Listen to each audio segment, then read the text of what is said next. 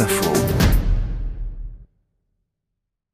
Quand on parle de la Provence, on pense aux odeurs, aux arômes, aux saveurs, mais aussi aux couleurs. Et les ocres de Rustrel, dans le Vaucluse, valent vraiment le détour. C'est le Colorado provençal, Julien Marquis. Oui, c'est exactement ça. Et euh, c'est finalement un, site industriel exploité depuis, euh, depuis le XVIIe siècle. Vous savez, pour exploiter l'ocre, il faut euh, casser la couche en fait qui est au-dessus, hein, qui est une couche de minerai de fer généralement. Donc on, on, casse ça euh, à la pioche, mais le plus souvent à la dynamite. Donc euh, c'est cette utilisation récurrente de la dynamite bah, crée un relief euh, assez particulier. Et puis après, il y a l'exploitation. Une fois que cette roche elle est, elle est dynamitée, on la chargeait par wagon sur des petits rails pour l'emmener jusqu'au site d'exploitation. Donc tout ça a façonné le lieu.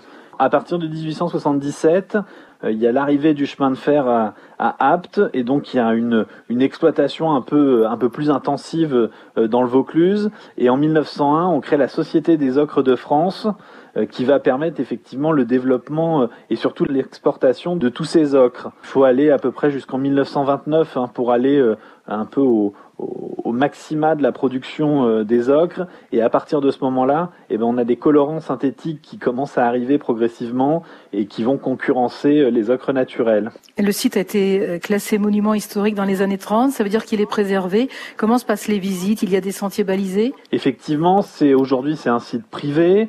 Il y a plusieurs propriétaires et, et tout ça s'est regroupé euh, autour d'une association avec des bénévoles euh, qui veulent vraiment euh, préserver ce site historique.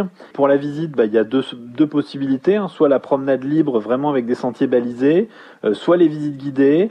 alors pour découvrir un peu les visites guidées, parce que là encore avec la crise sanitaire, c'est toujours un petit peu difficile de, connaître avec exactitude les, calendriers, il suffit d'aller sur le site internet colorado-provençal.com pour tout savoir le Vaucluse et ses couleurs, ses fontaines hein, aussi. Et puis il faut s'arrêter à Avignon, évidemment, pour visiter le Palais des Papes, notamment. Avignon a été le lieu de résidence officielle des papes pendant près de 70 ans au XIVe siècle.